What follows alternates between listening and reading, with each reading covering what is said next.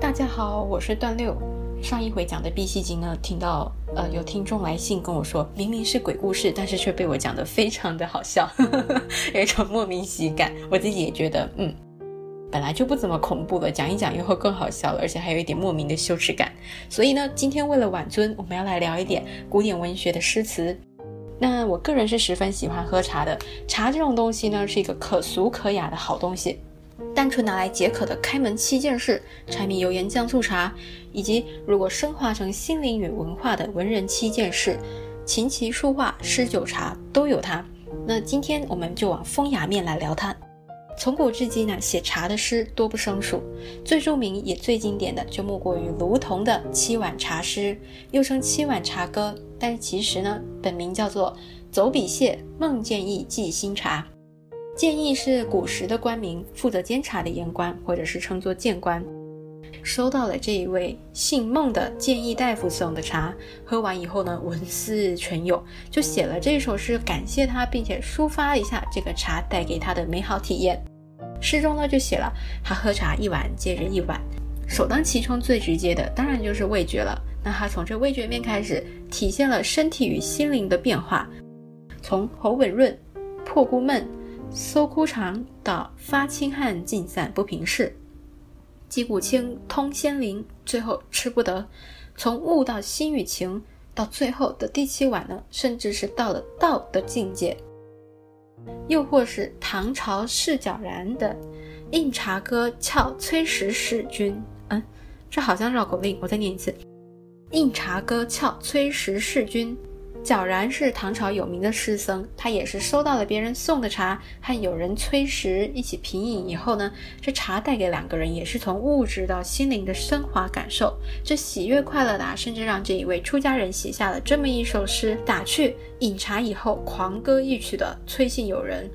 一开始描述茶的外观，在素瓷茶具里面的可爱模样，两人在喝了第一杯以后就觉得啊，瞬间一扫昏昧，觉得天地爽朗。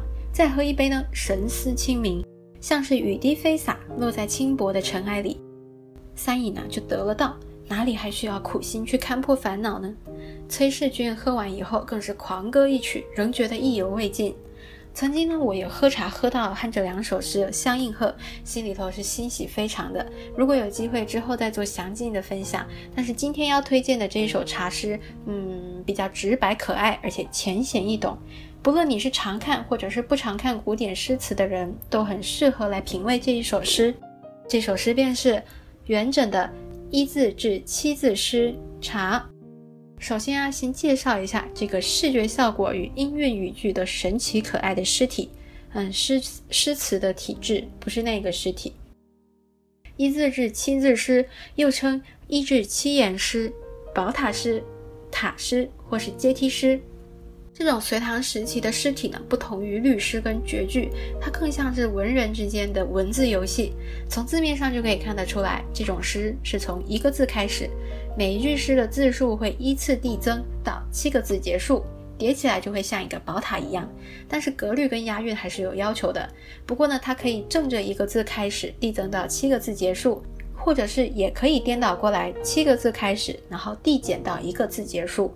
后来呢，也有增加到十个字，甚至甚至是十五个字的。那接下来便来看看元稹的这一首宝塔茶诗吧。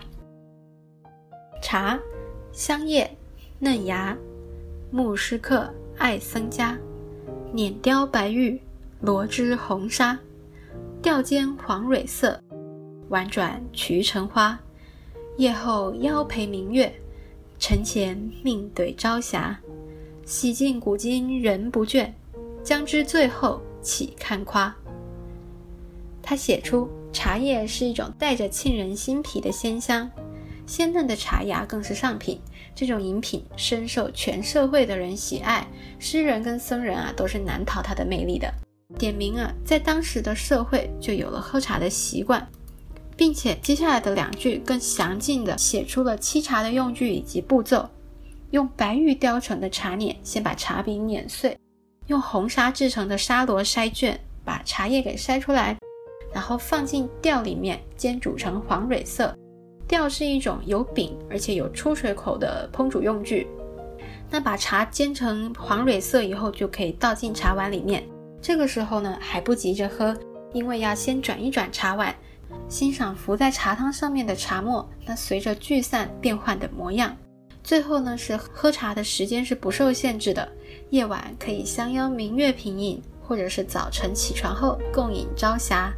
喝了茶以后啊，更是能够一洗心神的疲倦，或者是醉酒的不适。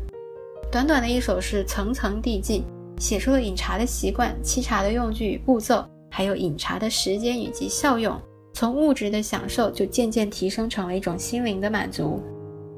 现代人的喝茶方式啊，跟当时其实不大相同的，除非你要特意仿古，不然的话，不太需要用到碾茶、筛茶，煮好以后啊，还要煮茶，然后还要欣赏浮沫。不过每当我在煮水的时候，等待泡茶时，就会拨弄一下茶叶，在这个时候就会想起这一首诗。